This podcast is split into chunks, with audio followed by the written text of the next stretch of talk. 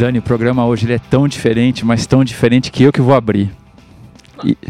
Tudo bem, tranquilo, pode abrir. Isso não, não, é, não é prerrogativa da casa. E além de eu abrir, eu vou começar com um aviso legal, um disclaimer. Né? Dizem que os advogados, antes de qualquer coisa, começam a dizer: cuidado. Né? Tudo que eu falo aqui pode ser verdade, só que não, só que sim. Então é com esse aviso legal que eu abro hoje o nosso grande convidado, Rodrigo Menezes, a referência como advogado jurídico no mundo do venture capital brasileiro. Bem-vindo, Rodrigo. Obrigadíssimo. Você já Rodrigo. começa me fazendo rir aqui. É. Conta bem. uma piada de advogado pra gente. ah, cara, então tá ótimo. Você sabe o que, que é um advogado é, na Lua? Não um advogado a menos na Terra. Você sabe o que, que são 500 advogados na Lua? O óbvio seria falar 500 advogados Muito menos, bem, né? tá vendo? O que, que é a população de advogados na Lua? Fudeu a Lua. Ou um, uma expressão sinônima seria um mundo mais feliz. Rodrigão, Começamos bem, vai lá. Vamos lá, conta pra gente quem é você e o que é que você faz? É, Cara, Rodrigo Menezes, sou advogado, mas também sou professor. Você é carioca? Eu sou carioca, cara, adoro ser carioca. Na verdade, eu tenho 15, eu sou um carioca paulistado, né? Gostou do paulistado? Paulistado. Né? Dessa, paulistado. São quase 15 anos em São Paulo. Mas você nasceu aonde? No Rio? Na verdade, em não. Em 1954? Não. Cara, quem não tem cabelo são vocês, tá bom? Eu tenho cabelo. é... Eu, na verdade, nasci em Recife, cara. Sério? Eu nasci em Recife, cara. Vamos tá mudar de advogado. ah, advogado carioca que é bom, né? É, eu nasci em Recife, o meu pai, enfim, é militar, e aí foi transferido uma das poucas vezes que ele foi transferido, porque costumava sempre ficar no Rio, porque minha mãe também trabalhava no Rio. E aí, dois anos morando em Recife, acho que eles se empolgaram lá com aquele clima. Eu fui fabricado e nascido em Recife, mas criado a vida inteira no Rio. Meus pais são cariocas, meus irmãos são cariocas. E como que foi tua infância no Rio? Campeã, cara. Classe média, bacana, filho de milícola, bem, bem anos dourados, né? Meu pai do colégio militar, minha mãe do Instituto de Educação, assim, anos dourados, Malu Madre e Felipe Camargo, total. Então é, é super bacana e com bastante limitação, porque a vida militar, ela, além de ser muito regrada financeiramente, claro, muito também é, é, espartana, né? Porque não, não, sobra muito. Três irmãos, nós somos três irmãos, somos três homens, então também não, não sobrava muito. Era, o pau quebrava para a disputa do chocolate, a disputa do Yakult, épocas de compra do mês, então era aquele compra de mercado que você tinha que fazer no primeiro dia do mês, que era quando caiu o salário, porque no dia seguinte já valia 10% menos. Ou seja, tudo acabava no décimo dia do que era coisa gostosa de se comer, porque a gente ficava brigando por ali. E foi muito bom, cara. O Rio. Muito bom, morando muito, primeiro na Vila Militar, que é lá na Avenida Brasil, lá longe, muitos anos lá, e depois sempre ao redor da Urca, porque é onde tem muitas, muitas instalações militares onde meu pai trabalhou. E, e você lia muito desde cedo? Onde é que surgiu essa coisa de advogado? É, foi surgiu bem no finalzinho mesmo do colégio. É, eu tive. É, eu, eu, quis ser engenheiro, depois quis ser médico, depois eu quis ser jornalista. Eu lembro que eu li um livro dos Bastidores da Notícia, do Alexandre Garcia. Claro. Cara, um livro, um livro incrível. Incrível, incrível. Eu falei, cara, eu preciso ser jornalista. Ele tinha coberto ó, a, a Guerra das Malvinas, aí ele tinha sido correspondente em Londres, e é um cara super preparado. Eu falei, cara, eu quero ser jornalista. Mas passou essa onda. Aí eu tinha certeza que eu queria ir para a Marinha.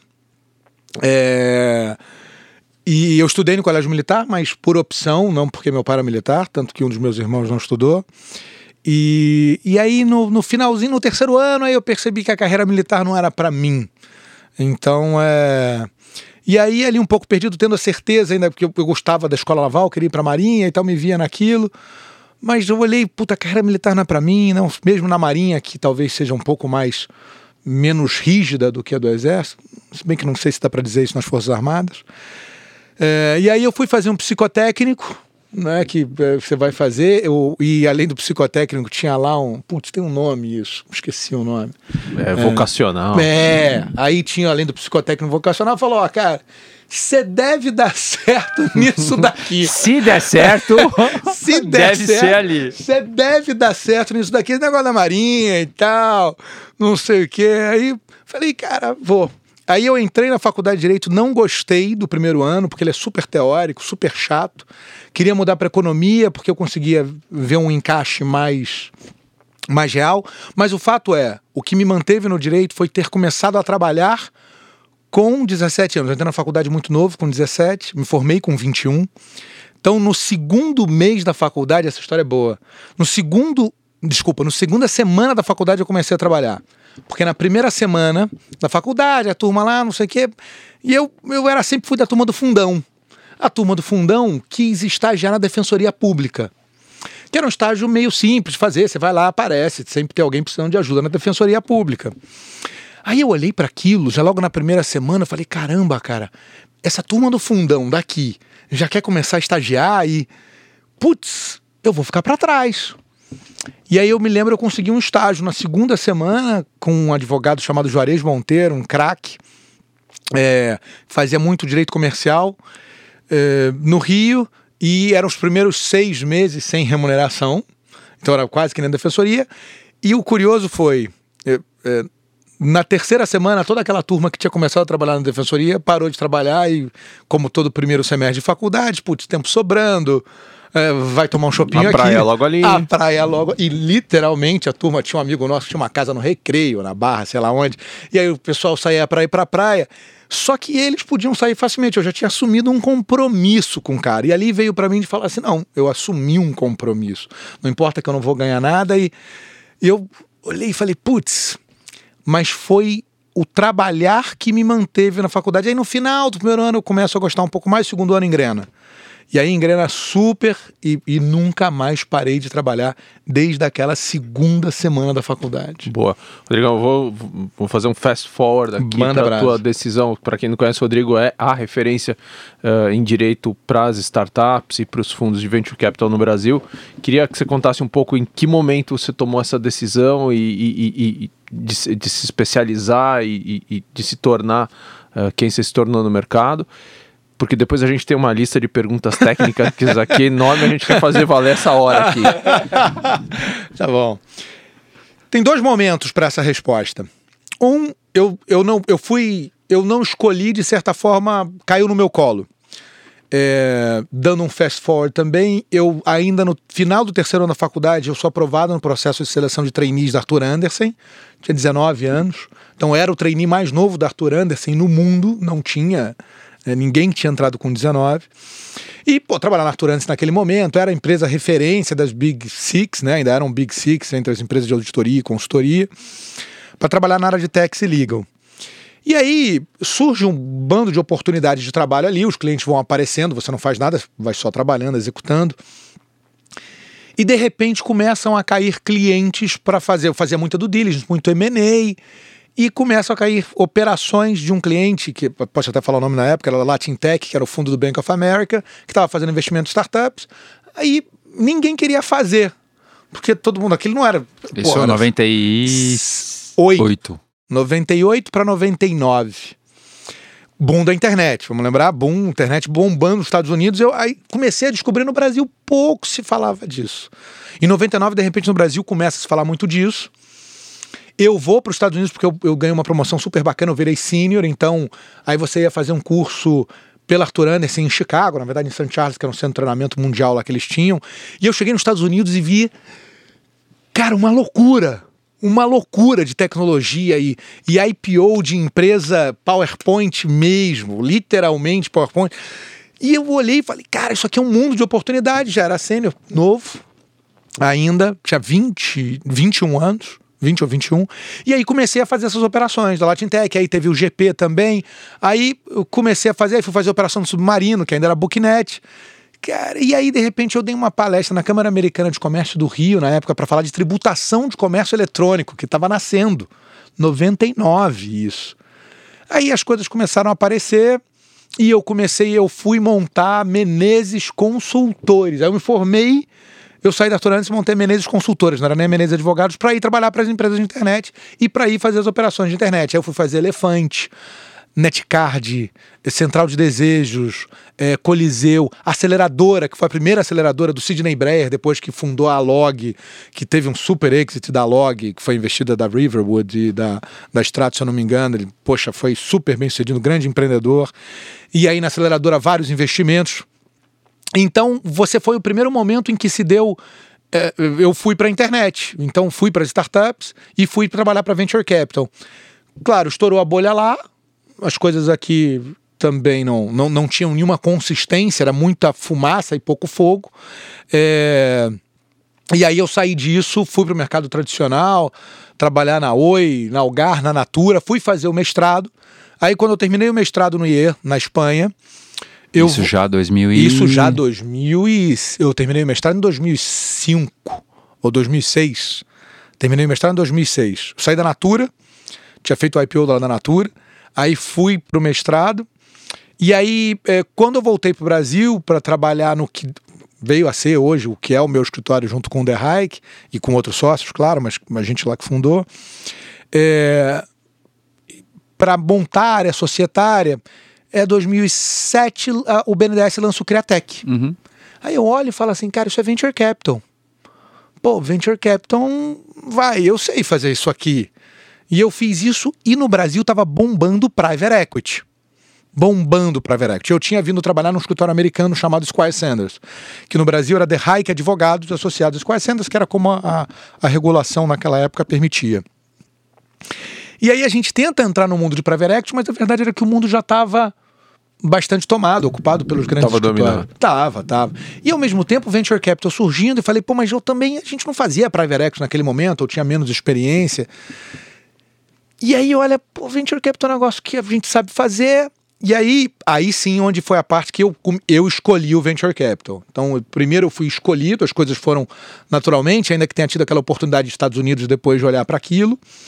É, e aí começamos a trabalhar com isso e apostar, tudo muito pequeno ainda, poucos fundos trabalhando, é, e de repente vem Atômico fazer o primeiro investimento no Brasil e a gente tinha acabado de escrever um guia de venture capital no Brasil. Nós fomos os primeiros a escrever, que era para o PLC Handbook, que é uma referência do, do mundo jurídico para você é, publicar artigos e capítulos, né?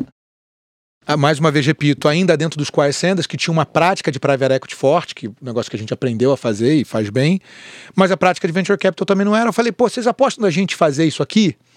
Legal. E aí eu acho que o ponto de onde a gente olha para aquilo como uma super oportunidade foi porque tinha o, o desafio Brasil, que era o Intel Capital Challenge, que a FGV fazia. Aí a FGV assumiu esse Intel Capital Challenge como desafio Brasil e eles foram lá pedir patrocínio, porque a gente já estava começando a se, se envolver com Venture Capital. E eu não tinha dinheiro para patrocinar, ou melhor, o, o escritório gringo tinha muito dinheiro, mas não estava no budget. Falei, cara, quer saber? O que, que o empreendedor precisa nesse estágio? Esse cara não precisa de dinheiro. Porque se eu vou dar dinheiro como patrocínio, sei lá, vai ser 10 mil reais ou 20 mil reais, não pode mesmo, porque seja. Não vai fazer diferença. O que esse cara precisa de apoio. Aí eu sugeri a turma da GV e, e a turma que está aí ainda até hoje nesse dentro desse mundo, o professor Cláudio Furtado, é, é, acho que tinha, o Newton Campos também já estava. Cara, é, por Thiago também, o Thiago e o Márcio Filho. Thiago Cruz e o Márcio Filho. E aí a gente fala, por que, que a gente não vira patrocinador apoiando as startups? Então a gente vai dar mentoria gratuita para as primeiras colocadas. Cara, puto, os empreendedores começaram, que é o ponto que vocês daqui a pouco vão explorar, os caras não sabiam nada de nada e começando a conversar com o anjo, com o fundo, orelha orelha. E aí veio a história do atômico, e aí as coisas começaram a, a, a fazer sentido, a gente começou a entrar pra caramba nisso. Antes da próxima pergunta, Dani, eu só queria anotar que a gente acabou de aprender que no Rio de Janeiro fast forward é igual a slow rewind. ah. Hum. Não. Pô, meu irmão! Não, nada disso, é now we're fast. Bom, agora vamos atirar a metralhadora. Antes da metralhadora, é uma última pergunta. Já são aí 11 anos né, de, de, de, atuação na indústria de venture capital. O que, que mudou nesses últimos 11 anos? Tudo.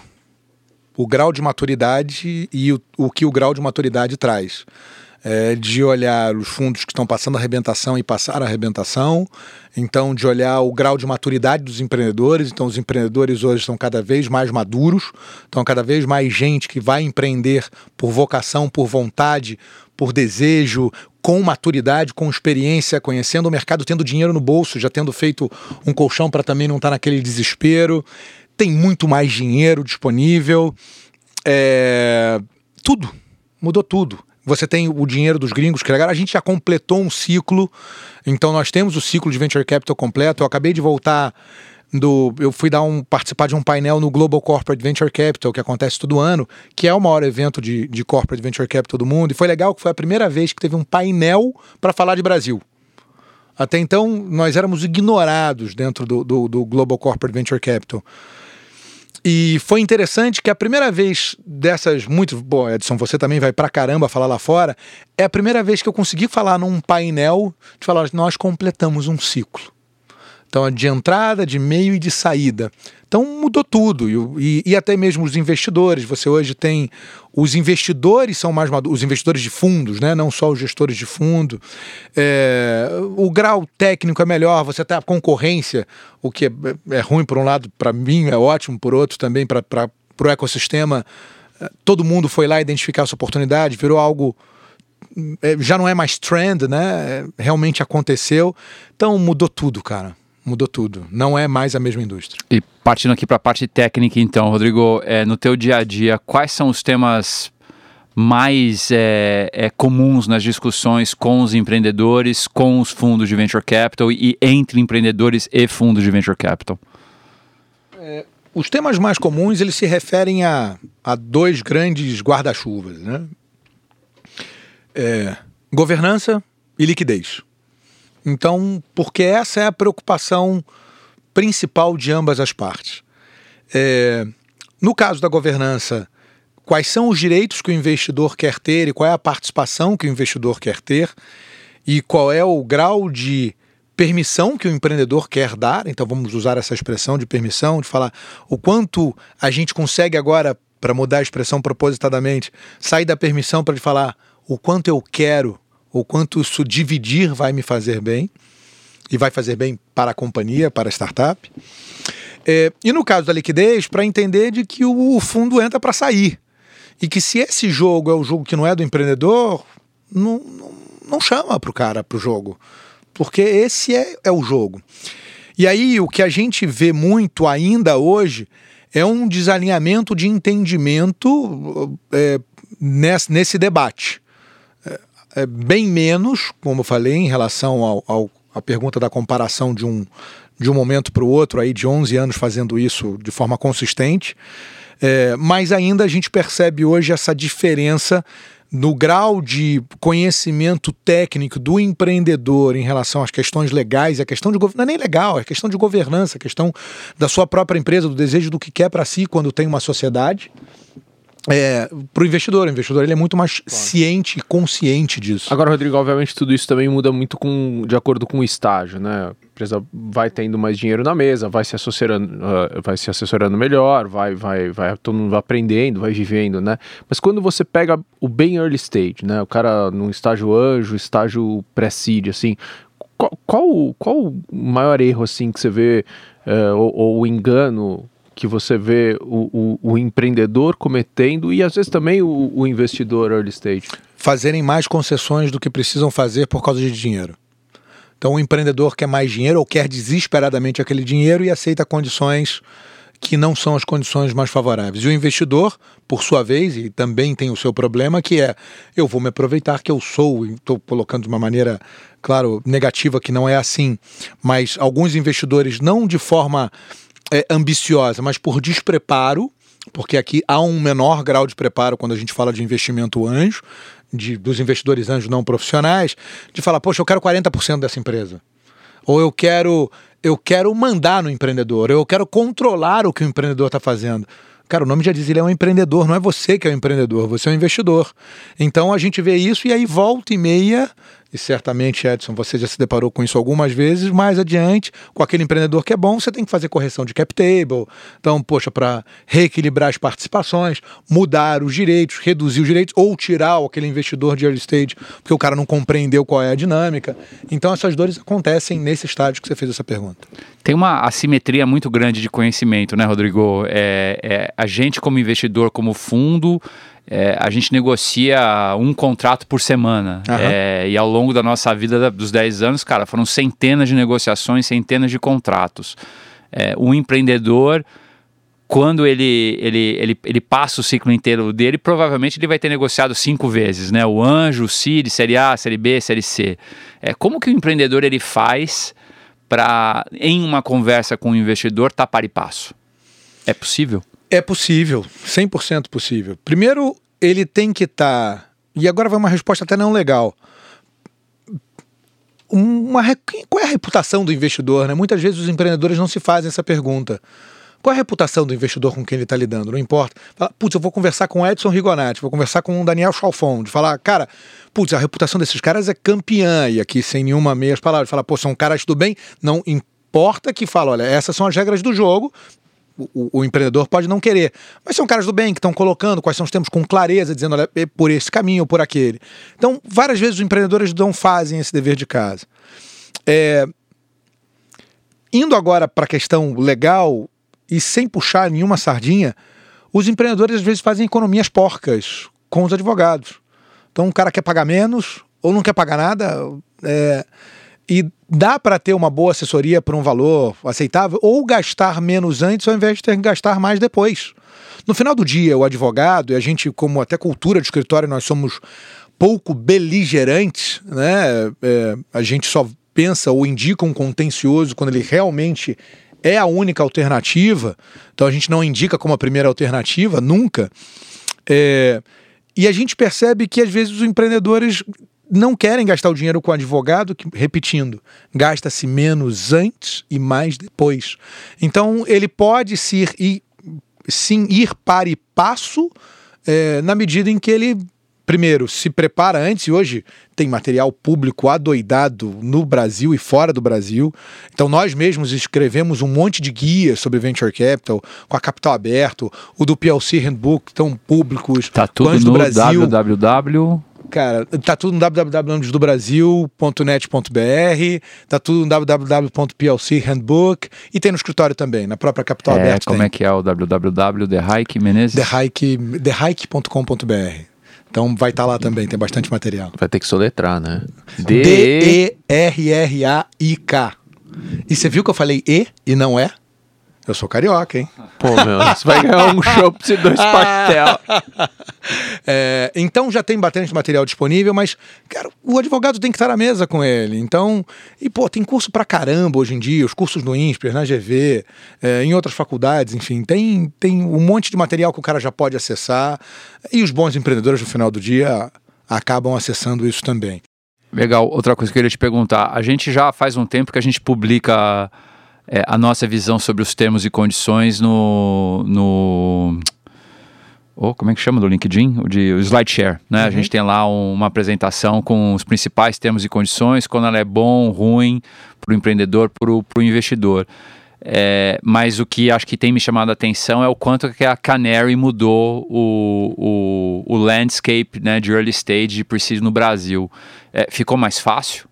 O fato da, da, da Canary ter publicado o contrato deles e isso está servindo como um, um, um modelo para quem está começando? E acho que você também publicou um na Anjos, né? A Anjos é, tem o com, Tem lá o dívida conversível também. É, eu não sei se dá para colocar esse ponto de inflexão para falar a partir daqui mudou tudo. Eu acho que está dentro do ciclo de falar, olha, antes olhavam para a dívida conversível ficavam, cara, eu tô com uma dívida, estão me cobrando. Vou contar um exemplo absurdo. Eu me lembro que tem um grupo de anjos no interior de São Paulo que os caras fizeram um investimento através de empréstimo não conversível e eles foram tão preocupados com a parte financeira que se esqueceram do principal, que era a tecnologia que estava sendo desenvolvida pela startup. Essa startup fez uma cisão, levou a tecnologia para outro lugar, não de forma ilegal, de uma forma é, é, correta, e os caras ficaram a ver navios. Então, eu estou falando isso de 2007. Então, eu acho que tem, eu não sei, eu acho que tem um ciclo. Os empreendedores ficaram mais maduros, sem querer ser repetitivo. Você tem os convertibles, eles viraram um padrão, as aceleradoras têm ajudado muito nisso. Então, olha para a Waira. Então dá para falar isso porque isso é informação pública. Dos mais de 70 investimentos da Waira, são mais de 70 dívidas conversíveis. Claro que a partir dali, algumas empresas vão ganhando maturidade e vai ter a conversão em equity ou não, a depender dos, dos outros graus de, do, das outras rodadas de investimento. Mas, então acho que é parte de um, de um ciclo em que a gente tem, é, é, a gente aprendeu também com os americanos, ensinou um pouco. Eu me lembro quando eu ouço falar, não, vamos fazer um safe aqui no Brasil, né? Para quem não conhece, o SAFE, o Subscription Agreement for Future Equity, que é a Y Combinator criou para ser um instrumento supostamente mais fácil de investimento, que é um contrato de opção, a grosso modo. É um bônus de subscrição que eles lá disseram que era a coisa mais inovadora do mundo, mas que a gente tem na nossa lei das SA desde 76. Então, claro, é adaptado ao mundo de venture capital, safe, até o nome é mais bacana, tudo isso. Mas os instrumentos também estão aí, então as pessoas foram aprendendo a utilizar esse instrumento através do que vocês fazem no SlideShare, do que a gente faz institucionalmente como mercado, através das universidades, da Canary, que pô, faz um trabalho campeão, os caras são super bons, das aceleradoras. Então, é, eu, eu acho que está mais relacionado ao grau de maturidade que a gente atingiu. Legal. E indo para o lado agora do investidor, é, o que, que você vê de desafios entre fundos, que a gente chama de general partners, e os investidores dos fundos, que né, a gente chama de limited partners? É, quais são assuntos que frequentam aí a tua, a tua pauta quando você assessora os fundos nas suas atividades e, e a relação dos fundos com os seus investidores? Os, os LPs, os limited partners, eles querem informação e não todos os fundos estão dispostos a dar a informação que os LPs querem ter. É, claro, repetindo, vários dos fundos, especialmente que já passaram a arrebentação, já sabem quais são as regras do jogo e, e não só querem dar informação, como dão muito além até da informação que o LP quer receber. Mas aqui, nesse caso, certamente o que a bunda não prejudica, né? Como lá no meu curso básico de contabilidade. É, então, você tem um primeiro debate que é esse de informação. Segundo, existia um grau de assimetria no passado que não existe mais hoje, que era a interferência dos LPs nas escolhas do GP. Então, dos LPs quererem participar de escolhas de investimentos que a Stella, para usar aqui o exemplo de você, quer fazer, ele fala, pô, não pode, confia na Stella. Então, é o que, que a Stella? A Stella vai acertar muito, vai errar uma vez ou outra, como todo vai errar, e faz parte do processo. Tem que só que acertar mais, como vocês, inclusive, sempre fazem, do que errar. Então, acho que essa simetria é uma simetria que está em processo de correção. E o terceiro ponto que eu trago é a entrada das corporações dentro desse jogo. Porque as corporações, e por isso que eu falei que ainda está em processo, porque os investidores tradicionais, os, os fundos de pensão, os family offices, quem está mais acostumado ou está começando ainda a olhar esse produto, mas já tem uma, uma base, vai mais fácil. As corporações elas querem ter maior controle, né? Então o cara quer saber o que está acontecendo. Então aí você encontra com algumas corporações alguns problemas. Tem um ponto que ele não está relacionado à, à assimetria, mas de falar com as corporações novamente, que é não só as informações, mas como é que as corporações capturam o ganho de aprendizado sobre o processo de investimento que aquele gestor está fazendo. Então, e não necessariamente todos os gestores querem compartilhar o seu processo de aprendizado. Então, o, desculpa, o seu processo de investimento que vai servir de aprendizado para as corporações. Então, acho que esse é um ponto chave. E eu terminaria com algo que até vale também para o processo de investidor e startup e, e fundador, que é, é, quem é a key person do fundo, né? Então, cara, você vai estar tocando fundo? Porque é para ter certeza que as pessoas que estão lá conversando e vendendo fundo são as pessoas que vão estar tocando o fundo no dia a dia e não somente são aquelas pessoas estrelas ou os super caras que já estão fazendo isso há bastante tempo, que têm boas equipes, claro, mas o cara quer ter certeza de que falar, Edson, aqui para usar porque fica fácil. Você tá lá? Sim, eu tô lá, eu tô tocando as telas. Chofão, você tá ele lá? botou um tocando. careca pra ficar meio parecido, os caras ficam confusos quem é quem. Cara, eu tinha que tirar uma foto de vocês daqui de onde eu tô e isso tinha que sair. Você Ó, brincadeira? tem uma câmera. Ó, Tá, então pera bate ele uma tirar foto depois a daqui, gente põe no daqui. LinkedIn. Eu vou Ó, bater, ó, vou bater bate uma, uma- foto de vocês dois aqui agora. Cara, aqui, ó. É... Aí. É uma A- câmera. Aonde está É o isso óleo? que eu vi, né, cara? Exatamente. Como é que faz? Aí, só não ficou bonito porque vocês não são tão bonitos, mas, cara, a foto em si, a foto ficou campeã. Tudo bem, vai pôr no LinkedIn junto com o post do seu episódio. Aí, para quem não conhece a gente, vai ganhar um pirulito quem identificar corretamente. Né? Pronto, né? cara, acabou. Muito... Fechou isso aí. E Rodrigo, você é, é super é, ativo nas mais diversas esferas é, políticas, né? É, falando um pouquinho de advocacy, teu trabalho de ABVCAP, esse, essa iniciativa nova do governo, né, de tentar capturar o máximo possível as necessidades desse mundo. É, quais são as pautas que vocês são imprescindíveis para esse próximo ciclo entre startups e venture capital no Brasil? É, dando um pouco de contexto, eu, realmente eu faço parte da Anjos do Brasil, da BVCAP, do Dínamo, da Bfintex. Então, sim, e, e como é algo que eu escolhi para a vida, o que eu me beneficio disso, claro, comercialmente, mas como é que o ecossistema se beneficia disso? Como é que a gente faz um ecossistema melhor e como brasileiro, né? E dizer, é, cara, fácil é mudar para Lisboa é, ou para Miami, difícil é ficar aqui e fazer as coisas é, é, acontecerem, mudarmos também as coisas. A sensação que eu tenho, pelo que está acontecendo, é de que nós vamos caminhar mais rapidamente em um processo legislativo para trazer o marco civil de startups e investimento de venture capital. Então dá até para adiantar. É, a gente está em discussões com o Ministério da Economia e o Ministério da Ciência e Tecnologia, onde eles chamaram não só essas, essas entidades que eu faço parte, mas várias outras, para discutir propostas legislativas com várias verticais. Uma de facilitação de investimento, outra de proteção trabalhista, é, terceira de questões tributárias é, e a quarta tá me faltando aqui agora, mas daqui a pouco eu me lembro. Mas tem quatro verticais dentro disso, e claro, as que descem para cima disso, porque elas também se entrelaçam, né, de certa forma. E, e o que você tem é um, é um movimento conjunto de agentes do governo e, e legisladores e sociedade civil para trazer mais segurança para o investimento de startups e mais dinheiro. Então, falar, cara, a startup deu errado, deu errado, mas não porque o, o, o, ambiente não lhe é favorável, ou ele não é neutro, né, minimamente neutro para aquilo, e a mesma coisa para o investidor. Então, que a gente tire da conta regulatória, lembrei o quarto, desburocratização.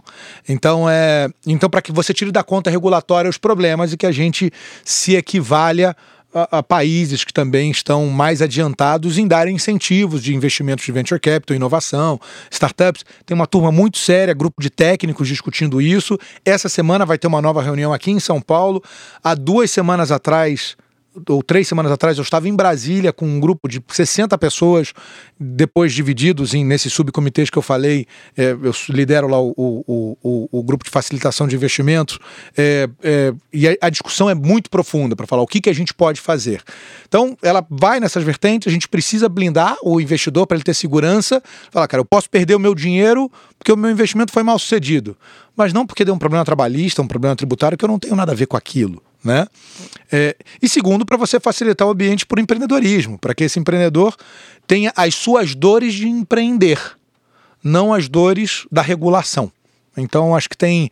E aí você tem outros agentes que também estão muito participativos: CVM, Bacen, FINEP, BNDES, seja para aporte de recursos ou para criar sandboxes. A CVM super ativa com isso, o Bacen criando as figuras novas de sociedade de crédito. A gente lá pela Bfintex participou ativamente desse debate, que saíram eh, regulações boas para você criar um, uma, uma competitividade maior no mercado. Então as coisas estão acontecendo mesmo, é no gerúndio. Elas literalmente estão acontecendo, mas eu tenho a sensação de que ainda vai avançar mais rápido. Eu vou a Brasília, eu acho que há oito anos, debater mudanças legislativas e melhoria do ambiente de empreendedorismo do Brasil. Eu estou mais animado nesse ano, mas dito isso, vai. Eu, eu, já, também já me animei, já me desanimei. Às vezes, lidar com o governo, as coisas são um pouco mais devagar. Legal. Aproveitar para botar um, um, tema polêmico né, em relação a esse, a esse tópico.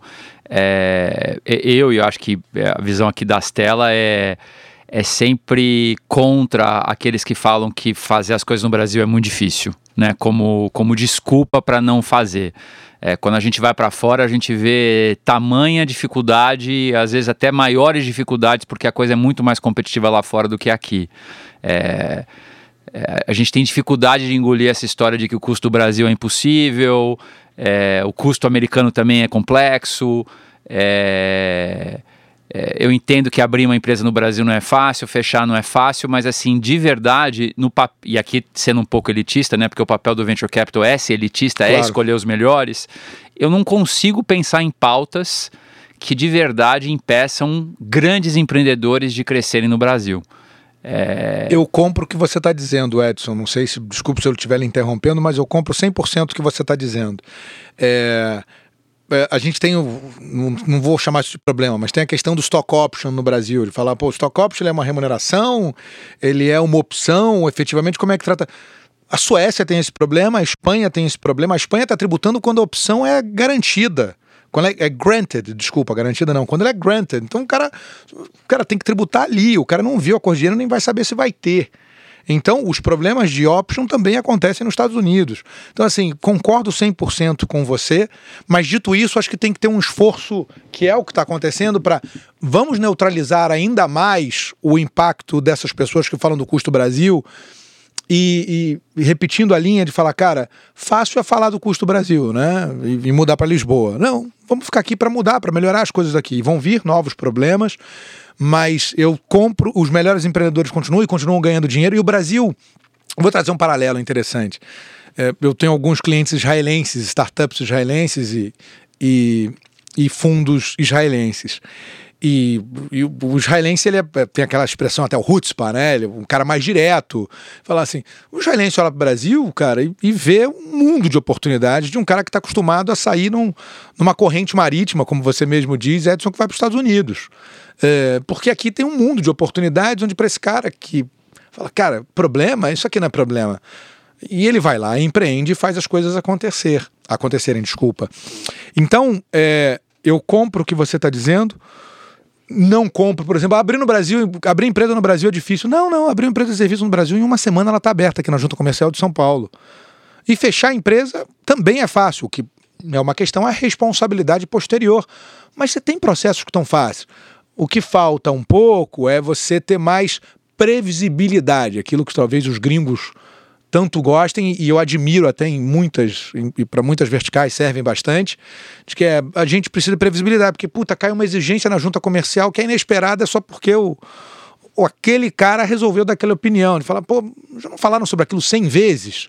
Eu não tenho um negócio formado, por que, que aquele cara pode mudar a opinião dele depois de 100 vezes? Então, para trazer isso, mas eu, eu não dá para atribuir, salvo em raros casos, é uma questão de tributação muito forte, etc e tal. é, o cara que não dá certo e bota a conta no custo Brasil, é, espero que não volte a empreender nunca mais. Bom, vamos lá, ping-pong. Manda. O que você tá lendo? Cara, eu, eu acabei de ler a biografia da Rita Lee. Então, nesse momento, eu tô lendo, acabei de ler. Como chama esse Espetá- Cara, eu acho que é uma autobiografia. sei lá. Eu acho. que- é, Eu leio do Kindle, né, cara? Então. Mas eu acho que eu acho que não Capa sei. laranja. putz, tomara que tenha nome. Tem nome? Olha aí no Google aí. É, não, não tem. Esse Não é, tem nome? É só Ufa, pegadinha. Que alívio. Da Rita Lee, cara. Sensacional. É muito sensacional. bom, é muito divertido. É. Quem te influenciou? Ah, meus pais. Sempre. Uma fonte de informação. Desculpa, meus irmãos também. Meus pais e meus irmãos me influenciam sempre. Uma fonte de informação diária. O Google. Um ritual de trabalho que você não abre mão. é olhar a minha semana no domingo à noite. Se eu não olho a minha semana no domingo à noite, pode ser que eu trabalhe cinco minutos ou cinco horas, a minha segunda ma- minha segunda-feira começa muito mal. Uma ferramenta de trabalho que você não abre mão. A bicicleta. eu chego rápido. Eu sou mais produtivo e eficiente com ela.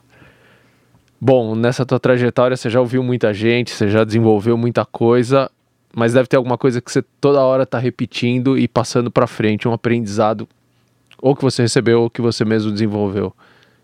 Que aprendizado é esse? É, não. é- É um clichê, mas be yourself, né? Com os investidores, empreendedores. Falar, coloca as coisas que você acredita na mesa, da forma com seus argumentos. Você pode mudar de ideia se você for convencido por alguém com argumentos melhores do que os seus, mas não se coloque na frente de um terceiro de uma forma que você não é, seja nas suas relações profissionais ou nas suas relações pessoais porque isso não vai te deixar construir nada com ninguém. Você vai sempre estar se adequando a alguém.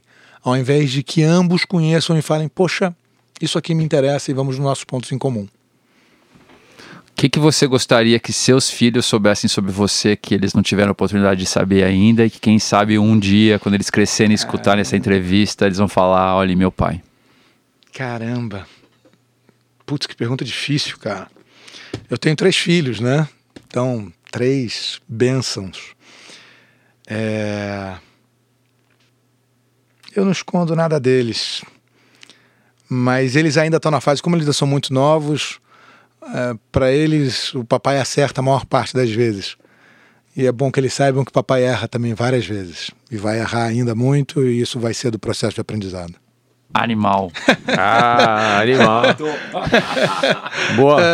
Obrigado, Rodrigão. Pô, obrigado a vocês, meus caros. Obrigado a vocês. Parabéns aí pelo que vocês estão construindo. Animal. Obrigado. Valeu. Bom, você ouviu mais um episódio do Astela Playbook, podcast da Astela Investimentos. Esse e outros episódios estão todos por aí nas plataformas de podcast que você mais gosta e usa, Spotify, Google Podcasts, iTunes e onde aparecer plataforma de podcast, pode ter certeza que a gente vai estar colocando o Playbook lá. Procura a gente, recomenda a gente. Obrigado pela tua audiência.